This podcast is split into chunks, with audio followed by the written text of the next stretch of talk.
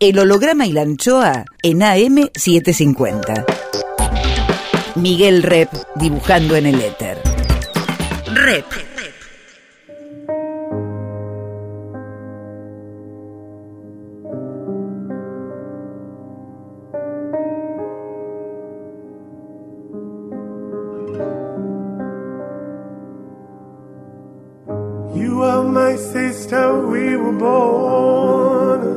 eres mi hermana.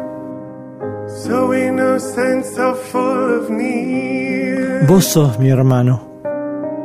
There were times we were friends, but times I was so cruel. Vos estás próximo, aunque lejos estás. ¿A cuántos kilómetros estás? I was so afraid of the night. El holograma y la anchoa. Nombre es Miguel Rep. that I feared. You lived inside my world so softly, protected only by the kindness of your nature. El holograma y la anchoa. You are my sister, and I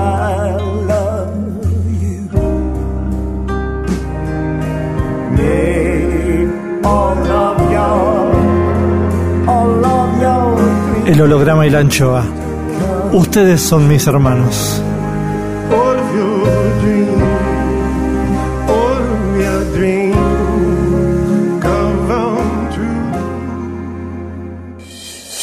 El holograma y la anchoa. Hoy guardamos el aire, el pensamiento de Norman Brisky y Néstor Cohen.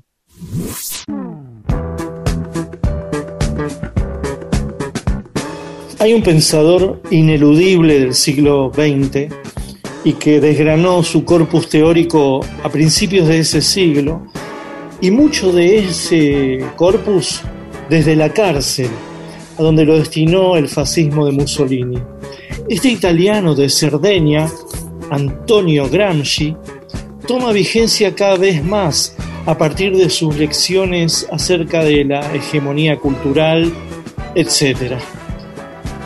En tiempos de pandemia, y ya que el petizo Gramsci no pudo venir, lo comentan y lo explican y lo ayornan dos que lo conocen muy bien y con apasionamiento. El gran actor Norman Brisky y el docente e investigador Néstor Cohen. Un dúo de lujo para el holograma y la anchoa.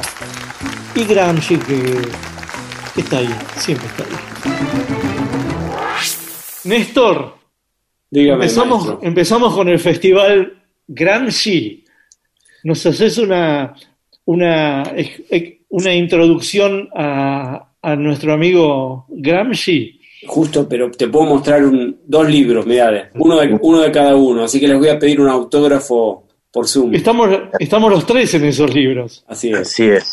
Bueno, eh, entrémosle, a, entrémosle a Gramsci para ver si, si se habla de otra cosa esta pandemia, ¿no? Si empezamos a hablar de otras cosas, nos vamos para atrás para ir para adelante, ¿no? Porque se habla de cualquier pelotudez menos de las cosas que nos, que, que nos deberían eh, importar, por ejemplo, el pensamiento de Gramsci, ¿no? Sobre todo laburando en la cultura como estamos laburando. Sí, pero mira, ayer escuché un, un programa de Víctor Hugo Morales que recomendó eh, un documental que lo vi después, El siglo del yo, en YouTube.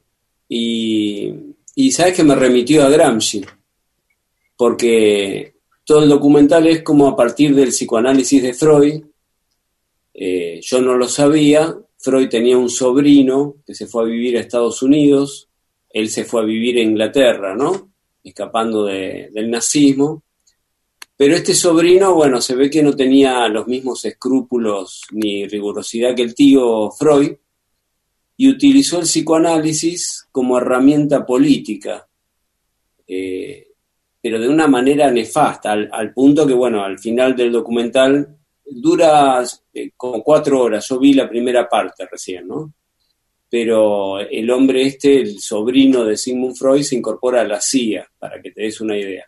Y era un asesor presidencial de Estados Unidos que, utilizó todos los, o todos no, algunos descubrimientos de, de Freud para la manipulación de la opinión pública. Y le puso de nombre eh, a esa supuesta disciplina relaciones públicas, especialista en relaciones públicas. Y competía con otro grupo eh, que era Gallup, que creo que sigue existiendo, especialista en encuestas. La agencia Gallup. Exacto. Entonces eran como dos grupos intelectuales en Estados Unidos, que uno apelaba a la sociología para hacer encuestas permanentes y asesorar a los presidentes y a partir de ahí hacer política, y el otro apelaba a herramientas eh, descubiertas por Freud sobre cómo trabajar en el inconsciente, pero con una finalidad puramente política de dominación y comercial.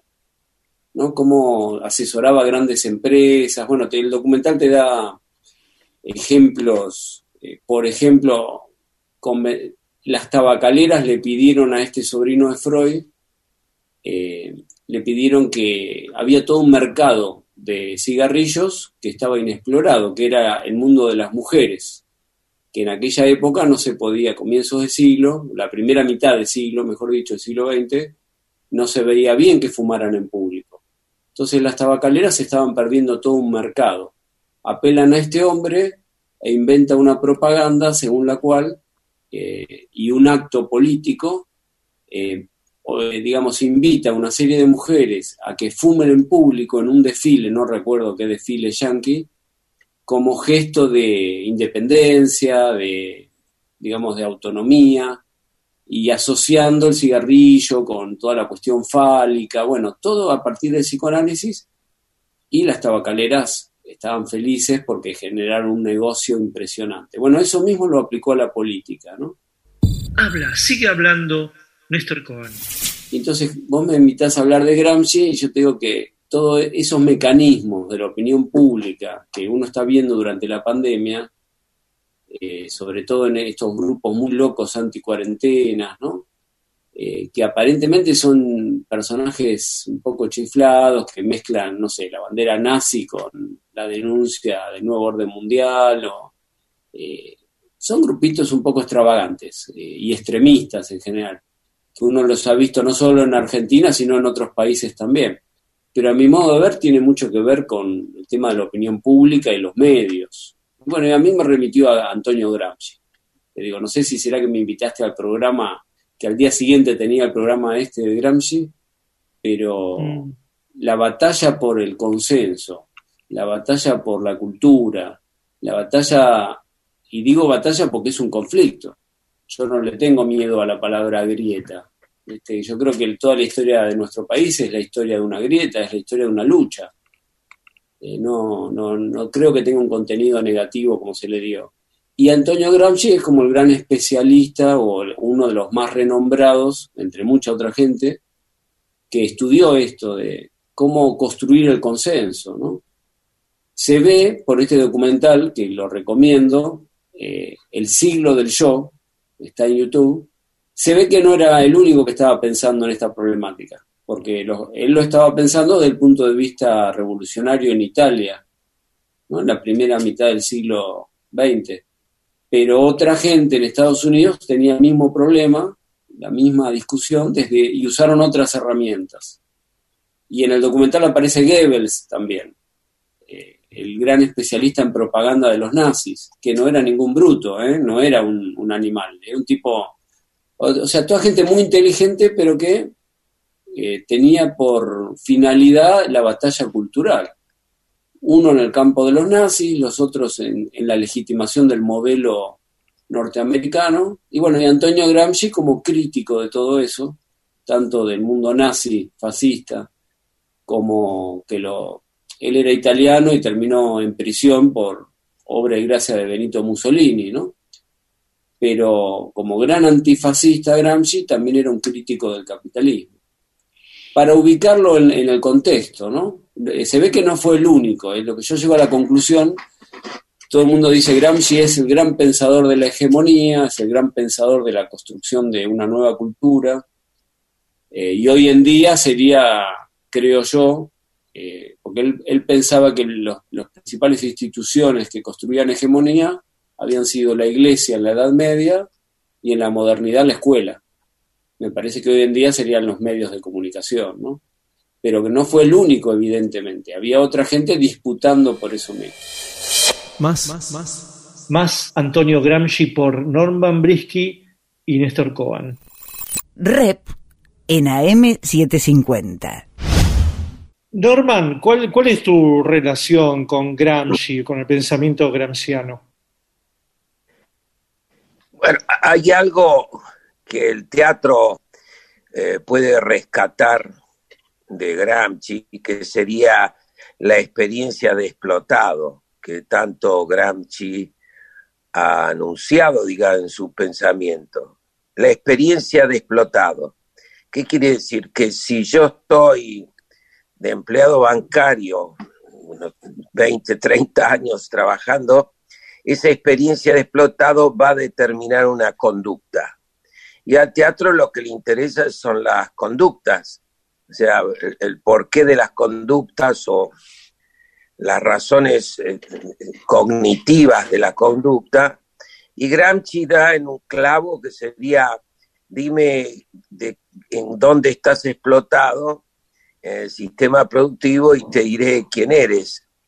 En ese sentido, la, la, la visión de Gramsci con respecto a este tema nos da a nosotros los actores en la observación y en la propia experiencia de explotado determinadas conductas que son un poco reconocibles, no siempre, pero casi siempre son reconocibles, inclusive eh, nosotros mismos, con los aspectos que tenemos y con el discurso y la capacidad reflexiva, podríamos detectar que la experiencia de explotado está vinculado a esta sofisticación, o a esta complejidad.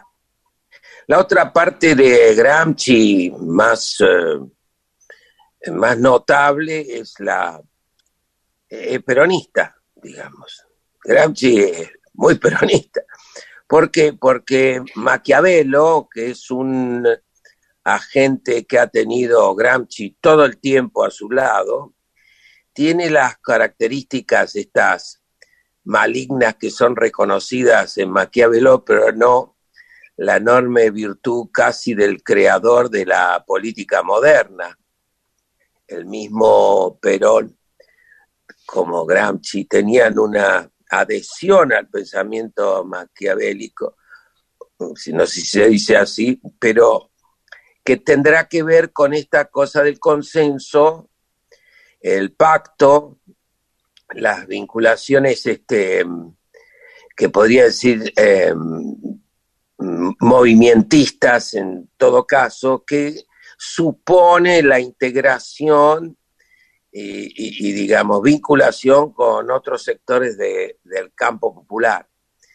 Eh, frente a esto de Gramsci, eh, yo que he sido un peronista de, militancia, eh, creo que con el tiempo tengo ciertas objeciones hacia mi propia experiencia de militante y este y que eso hoy sería cuestión de hacer estos Zoom cada 15 minutos para ver qué se podría pensar como eh, reproducible y cómo que se agotan las instancias de ese tipo de política.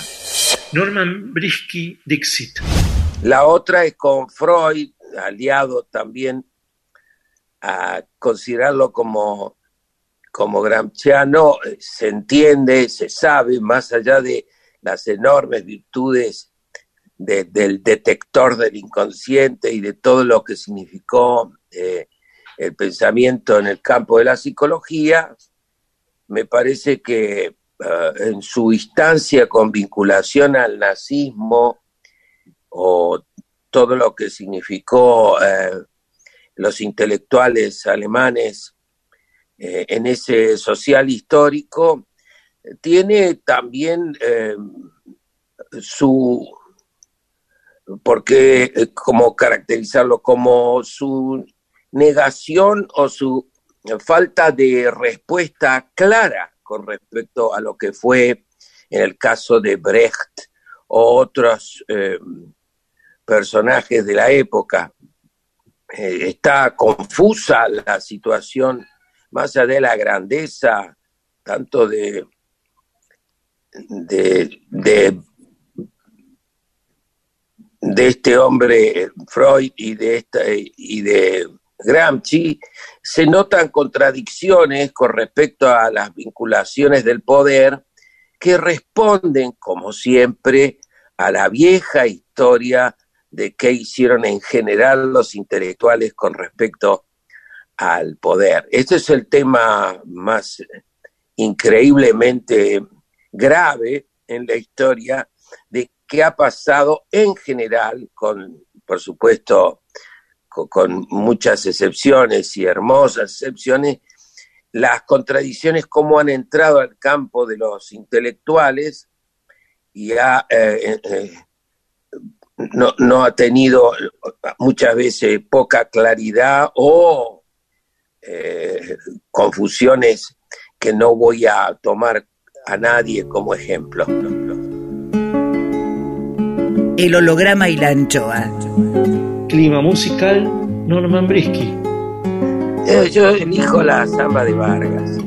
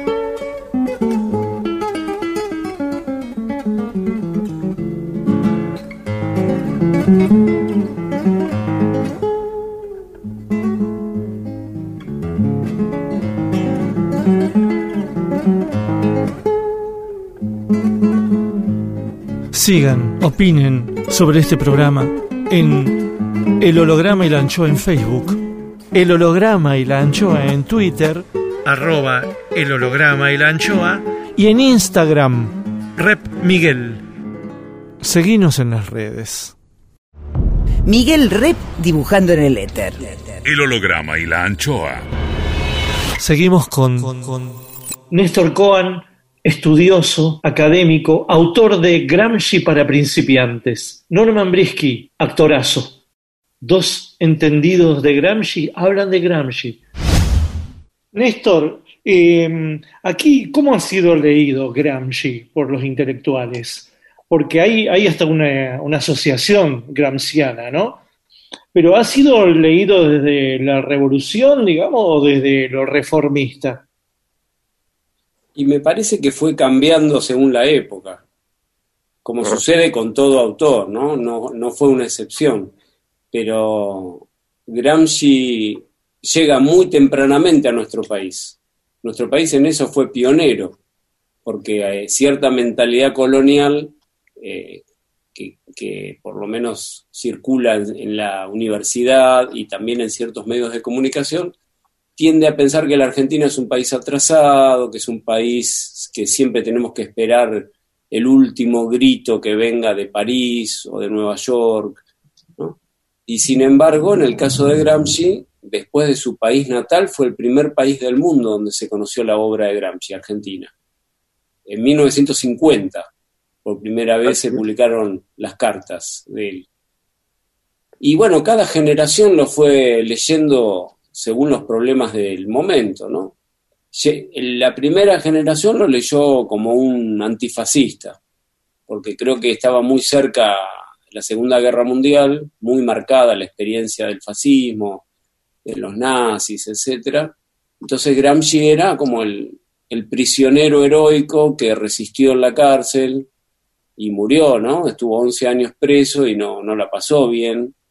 Yo incluso tenía la imagen ingenua cuando no sabía mucho de Gramsci que, bueno, estuvo preso y escribió 3.000 páginas. Eh, fue como una mini biblioteca, digamos. Después descubrí en las biografías que no, que el tipo había sido sometido a meses sin, eh, sin dormir, por ejemplo, lo cual es una tortura, ¿no? Eh, que perdió 12 dientes, realmente la pasó muy mal con el fascismo. Y Mussolini incluso le, le, dijo, si me pedís perdón, yo te dejo en libertad. Él nunca le pidió perdón y por lo tanto murió ahí. Entonces, en la primera generación argentina lo vio como un antifascista. Pero después apareció una nueva generación más joven que ya lo interpretó no solo como un antifascista, sino como un pensador revolucionario. En la década del 60 se lo cruzaba con el Che Guevara, con la Revolución Cubana, con las distintas insurgencias eh, y bueno, y ahí apareció un Gramsci, digamos, mucho más disruptivo, más crítico de, de todo orden capitalista, no solo de, digamos, del capitalismo extremo fascista, sino también crítico del orden, entre comillas, social liberal.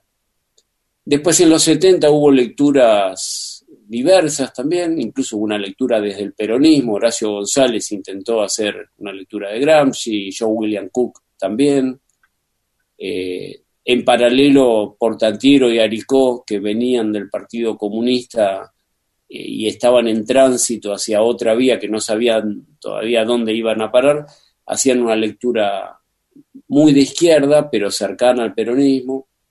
Después viene la dictadura, se acaba Gramsci en Argentina, y reaparece con Alfonsín de manera un poco desopilante, porque bueno, uno de los asesores de Alfonsín era Juan Carlos Portantiero, que es uno de los grandes especialistas de Gramsci en Argentina, que se había exiliado en México, al igual que José Aricó y que todo su grupo intelectual se habían exiliado en México, habían sobrevivido a la dictadura, que no es poco. Entonces se fueron a México y en México, como ellos siempre estaban muy atentos a qué pasaba en el Partido Comunista Italiano, eh, bueno, como el Partido Comunista Italiano iba girando hacia la socialdemocracia, ellos acompañaron eso. Entonces regresan de México este grupo intelectual muy socialdemócratas, ¿no? creyendo en, en que la democracia se funda desde las instituciones, no desde la movilización popular, tienen una imagen, digamos, muy diferente a la que tenían 20 años atrás. Y entonces Juan Carlos Portantiero se convierte en asesor de Raúl Alfonsín. Y ahí se generaron uno de los grandes equívocos de la historia cultural argentina, creo. Asociar a Gramsci con la Unión Cívica Radical. Eh, y yo incluso me tocó hace unos años ir a dar clase a la Universidad de Rosario, te lo cuento como anécdota, pero para que, mostrarte que esto circula, ¿no? Y tenía un grupo muy belicoso en contra, ¿no? Que era una, una gente de izquierda, enojadísimos y enojadísimas porque estaba dando clases sobre Gramsci. Y entonces en digo, pero es, esa es la pregunta que hice yo, ¿no? Pero ¿por qué les molesta tanto Gramsci si ustedes son de izquierda? Y porque Gramsci es la franja morada, es el radicalismo, eh, es el alfonsinismo, ¿no? Y bueno, yo le decía, a ver, que, que el presidente Alfonsín haya tenido un asesor gramsciano y que incluso le escribió discursos, porque Juan Carlos Portantiero yo lo entrevisté Y a- antes de fallecer, en su, en su pequeño estudio personal, tenía la foto de Alfonsín. No fue una adhesión circunstancial, ¿eh? murió alfonsinista. Néstor Cohen, Dixit. Incluso le escribió discursos a Alfonsín. Pero bueno, Gramsci no era eso. A mi, modo, a mi modesto entender, con todo el respeto por, por los saberes de Portantiero. Entonces, bueno, ahora después hay una nueva generación que ya que ese equívoco, como la experiencia de Alfonsín ya es muy lejana, una persona de 20 años, Alfonsín es la prehistoria, ¿no? Eh, quizá para los que estamos en este Zoom, no, pero para un chico, una chica de 20 que nació en el año 2000, Alfonsín es parte de un documental en blanco y negro. Y entonces ese recuerdo, esa asociación equívoca, casi hilarante entre Gramsci y el radicalismo, quedó atrás y creo que hoy hay otra aproximación a Gramsci. Que está abierta la disputa, la discusión, eh, el peronismo lee a Gramsci, el trotskismo lee a Gramsci, los viejos comunistas también, y hay una nueva generación, e incluso hay gente que en el campo de la academia, sin que le interese para nada la política, también lee a Gramsci. Entonces, ¿quién fue Gramsci? Depende quién lo lea, ¿no? Para mí, personalmente, Gramsci fue un revolucionario, fue un revolucionario internacional. Incluso si uno estudia las biografías, todas coinciden que se pasó varios años clandestino. No es el Gramsci que nos dibujaron muchas veces eh, siempre hay una oposición, siempre hay un bueno y un malo, ¿no? Eh, Evita es eh, revolucionaria, Perón es un facho. Entonces el Che Guevara es un internacionalista y Fidel, en cambio, no, se quedó sentado en un sillón.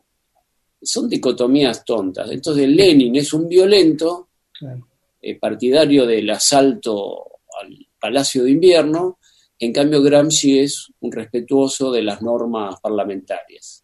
Esas dicotomías que se han construido en la historia.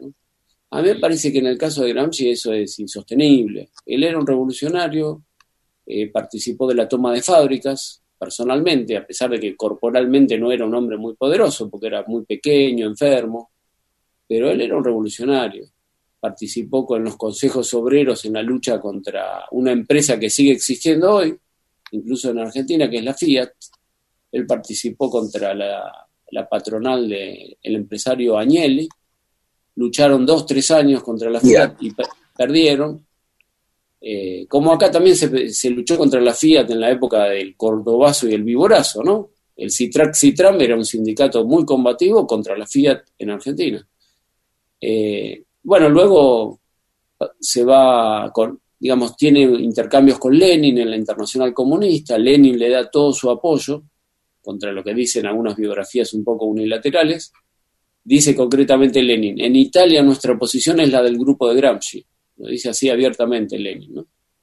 Esa dicotomía que se construyó es un poco artificial.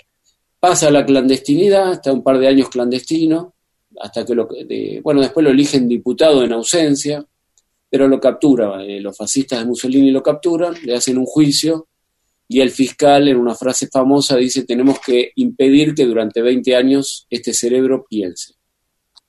Y él se las arregló en la cárcel para seguir pensando y escribió los famosos cuadernos de la cárcel. Eh, que me adelanto por si me lo llegas a preguntar, hay dos ediciones de los cuadernos de la cárcel. Una la armó un compañero suyo que se llamaba Palmiro Togliatti, que juntó 3.000 páginas y con esas 3.000 páginas armó seis libros, pero que Gramsci no escribió. Es como que yo me meta al archivo de Norman eh, y le saco 3.000 textos sobre el teatro y con eso armo los libros que a mí se me cantan. Claro. Un editor. No está mal, pero no es realmente lo que esos libros los escribió Norman o los armé yo. Claro, lo editaste vos. Es un Una corpus cosa- editado. Pero editado tendría mucha polisemia, ¿viste? Vos podés editar algo que te dio un autor. Distinto es cuando vos tomás un material y lo cortás, pegás, rearmás y sale un libro Sí, con sí. redacción de un autor, pero que tiene un significado un tanto distinto. Entonces, esa primera edición es la que se consigue hoy en Argentina. Y es la más famosa. Todo el mundo que leyó Gramsci leyó esa primera edición de Eh. seis libros.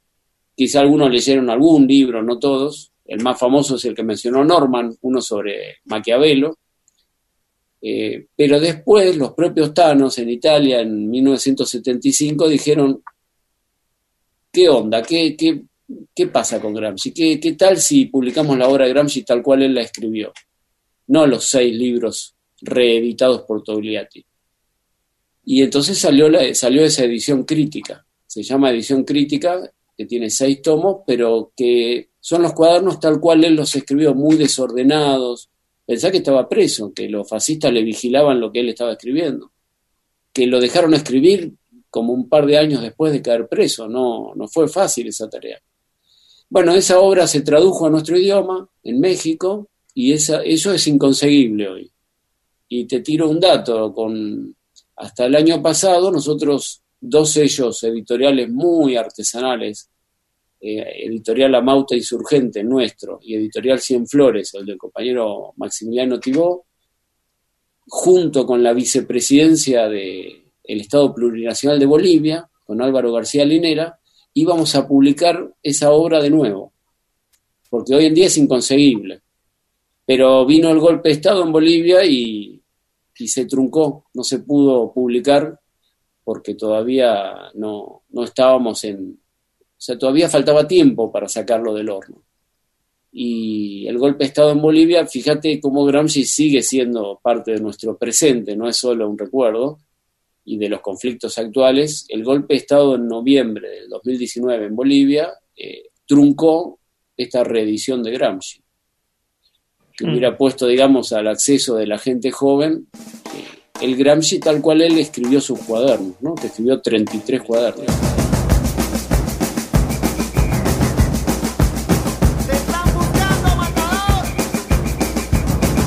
El holograma y la anchoa.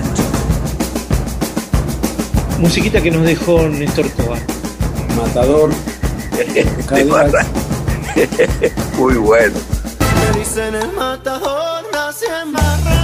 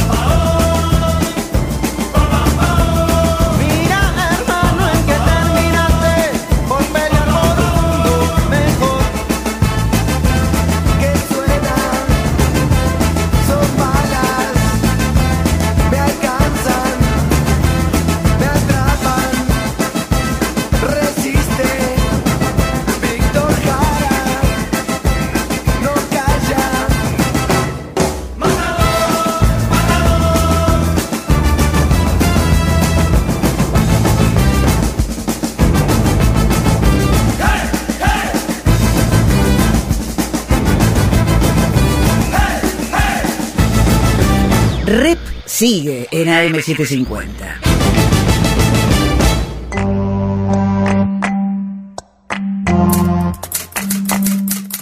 Promesas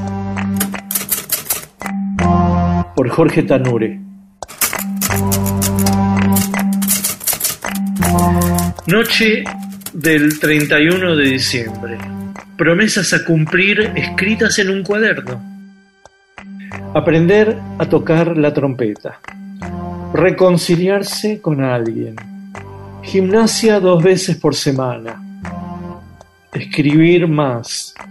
Conocer cómo funciona una vacuna. Vender todo lo que no necesito. Hacerme menos mala sangre. Promesas a cumplir a mitad de año. Conocer el funcionamiento de una vacuna. Vender casi todo lo que no necesito. Aprender a tocar la trompeta aunque sea un poco. Gimnasia Habla una vez sigue quincena. hablando Susana Escribir Rinaldi. más. Hacerme Musiquita menos que nos dejó. Susana Rinaldi. Clima musical por Susana Rinaldi. Promesas a cumplir Banda de finales de agosto. por Susana Rinaldi. Vender lo menos valioso. Hacerme menos mala sangre. Escribir más. Principios de septiembre. Promesas cumplidas. Pude escribir más, como en aquel cuaderno de fin de año.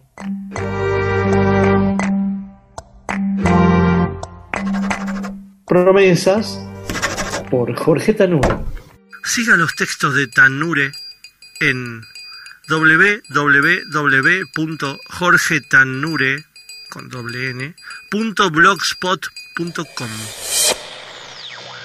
El holograma y la anchoa. Volvemos con, Antonio Gramsci por Norman Brisky y Néstor Cohen. Vos, Norman, eh, ¿cuál fue tu primer acercamiento? ¿Cuál- cómo, cómo es tu Gramsci personal? No, también en los 70 Gramsci estaba, como muchos otros, estaban en nuestra biblioteca, digamos, y en nuestras discusiones. Y en ese momento la- el pensamiento gramsciano con respecto a lo que llamaríamos eh, el aspecto político de su planteo, más allá que era un, antifascista de verdad y un hombre de enorme integridad, como muchos otros, lo único que nos resta por poder considerar son sus aspectos de su eh, proyecto político, su pensamiento político, que hay muchísima gente que, que hoy en la Argentina eh, son probos en su honestidad y en su y en su eh, enorme resistencia con respecto a lo que pasa con el capitalismo, con el imperialismo y con todo este trasvasamiento al imperio chino, que tienen distintas maneras de verlo y de querer eh, combatirlo. Y ahí sería lo, lo objetable si lo es, porque yo me siento eh, muy, muy poco preparado para eso. Lo objetable sería en el campo de sus consideraciones sobre la realidad, la política coyuntural, ¿no? Y que el peronismo, sin duda, en toda su historia, especialmente su historia revolucionaria, porque también es una característica de un movimiento eh, tan plural y tan confuso, para decirlo en estos días, este, que, que Gramsci tiene que ver con eso, tiene que ver con esas consideraciones y, que la derrota de, lo que significa la expulsión de Morales y, de, en Bolivia también tienen que ver, eh, no, no tiene que ver con su honestidad y su enorme vinculación con mayorías, pero tendrá que ver con políticas también si tenemos capacidad crítica de cómo puede ser que haya pasado y no haya tenido, eh, no haya considerado que las democracias formales no podían llegar a ser una revolución. Eh, y ahí vendría un tema a debatir donde Gramsci sería uno de los enormes protagonistas de las alternativas posibles del campo popular para un proyecto de poder. Néstor, ¿qué, qué, opinas? Eh, ¿Gramsci es, peronista? No sé si es peronista, pero sí que eh, su eje era el poder. Me quedo con la última oración de Norma, ¿no? Eh, su gran reflexión cuando habla de la cultura, cuando hacía crítica cultural, porque, perdón, crítica teatral. Él era, por ejemplo, él observó muchas obras de un autor famoso en otra época, Pirandello. Entonces él escribió sobre la obra de Pirandello. Él era también un crítico teatral, pero sea crítico teatral, sea estudioso de la iglesia, eh, tiene una cantidad enorme de estudios sobre los periódicos, el papel de los periódicos en la construcción de la opinión pública, eh, en todas las ramas que estudió, que fue muy diversa, porque al estar en, en la cárcel como que tenía, digamos, un, su arco de intereses era muy amplio, pero tenía un eje central que era el poder. y él también, así como Norma nos dice, bueno, reflexionemos qué pasó en Bolivia, por qué cayó el gobierno, por qué fue posible un golpe de Estado, eso mismo se planteó Gramsci en Italia, por qué nos derrotaron los fascistas. O sea, toda la reflexión de Gramsci gira en torno al poder y a partir de una derrota, es una reflexión, en eso creo que es un, tiene como cierta especificidad en relación a otros pensadores marxistas, ¿no? que en general han pensado en condiciones de ofensiva. Rosa Luxemburgo mm. era la teórica de, la huelga general, Lenin el teórico del asalto al poder, eh, Mao Zedong con su larga marcha, bueno, todos, Fidel con el Moncada, el Che con la insurgencia latinoamericana. Pero, ¿y qué pasa cuando perdemos? sea, ¿qué pasa cuando hay un momento de reflujo? ¿Qué pasa cuando la correlación de fuerzas va a contramano? Eh, ahí el marxismo a veces eh, le cuesta, o sea, en general ha pensado condiciones de ofensiva. ¿Qué hacemos cuando estamos retrocediendo, ¿no? cuando no estamos a la ofensiva? Y ahí Gramsci sí aporta una gran reflexión. ¿Por qué fuimos derrotados? ¿Por qué la clase obrera de la Fiat perdió y ganó la empresa Fiat. Entonces yo creo, no mm. sé si es peronista, sí pensaba en el poder. Y sí, yo tengo, en todo caso, ya que vos le hiciste una pregunta personal a Norman, yo que no provengo del peronismo, sí tendría cierta, hoy en día, cierta, no digo nostalgia porque tampoco lo viví, pero eh, siento que hay un espacio vacío hoy, ya que Norman mencionó el peronismo revolucionario, yo sentiría la necesidad o, que sé cómo expresarlo.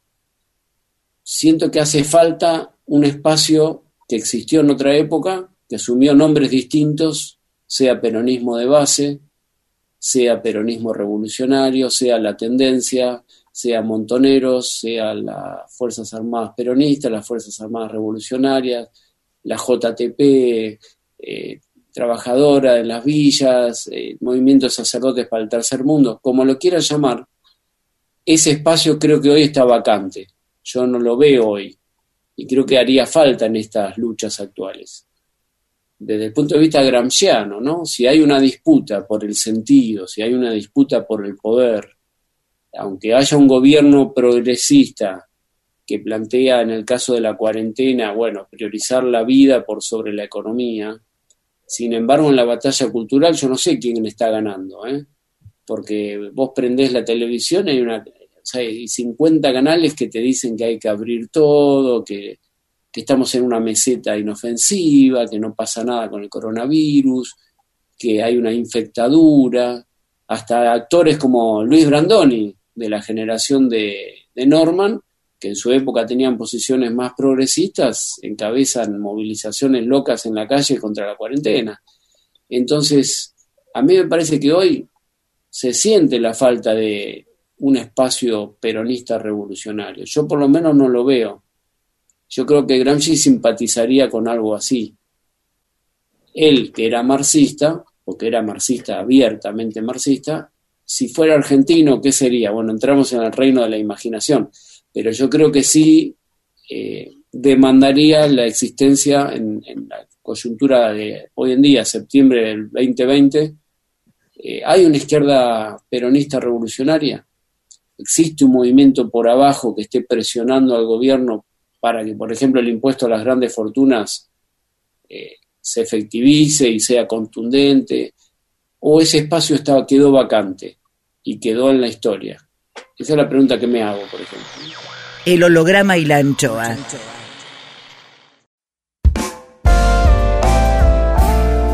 El holograma y la anchoa en AM750. Miguel Rep dibujando en el éter. Rep.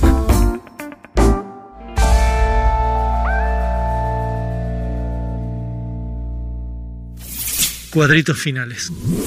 Más. Néstor Cohen, Norman Brisky.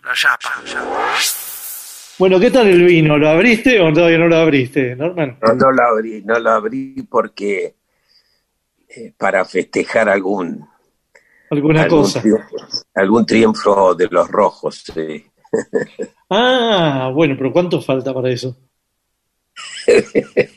Bocini no va a resucitar, ¿no? No. Te llegó el Manos Negras, ¿no? Sí, buenísimo, bueno. Sí, ya. ¿Qué te llegó un Manos Negras? Pero me asustó porque el hombre no sabía bien el nombre, eh, mi nombre, y dije, mm. cuando bajé tenía un miedo porque había hecho una clase sobre otro país que dije, espero que no haya represalias, y me tocan el timbre, dije, uy, y te dijeron otro nombre. La película, y encima un nombre equivocado, dije, chao. Pero cuando bueno, eso, eso en realidad, Néstor, es una atención que tiene un, un vinotequero amigo, eh, Aldos Vinoteca, viste que nos manda y nos da un rico, un vino riquísimo. Porque son, de, son de su vinoteca. Así que no, es más Aldo que El holograma y la anchoa. Atenti. Continuará mañana más Norman Brisky y Néstor Cohen hablándonos de Gramsci en cuarentena por el holograma y la anchoa. Miguel Rep en AM750. Edición Eimon. Textos Jorge Tanure. yo sé que el mundo lo sé de los 10 años. Intenta, produce, consigue. Listo, ahí le mandé. Berenice Sotelo. Eh, me dice que el anfitrión tiene otra reunión en curso, dice. ¿Veré? Se fue con Rosa de Luxemburgo. Lápiz y tinta, Miguel Rep. El holograma y la anchoa en la contratapa del fin de semana. Sueñan lindo. Miguel Rep. El holograma y la anchoa, siempre contratapa, siempre último, siempre nocturno, siempre allá.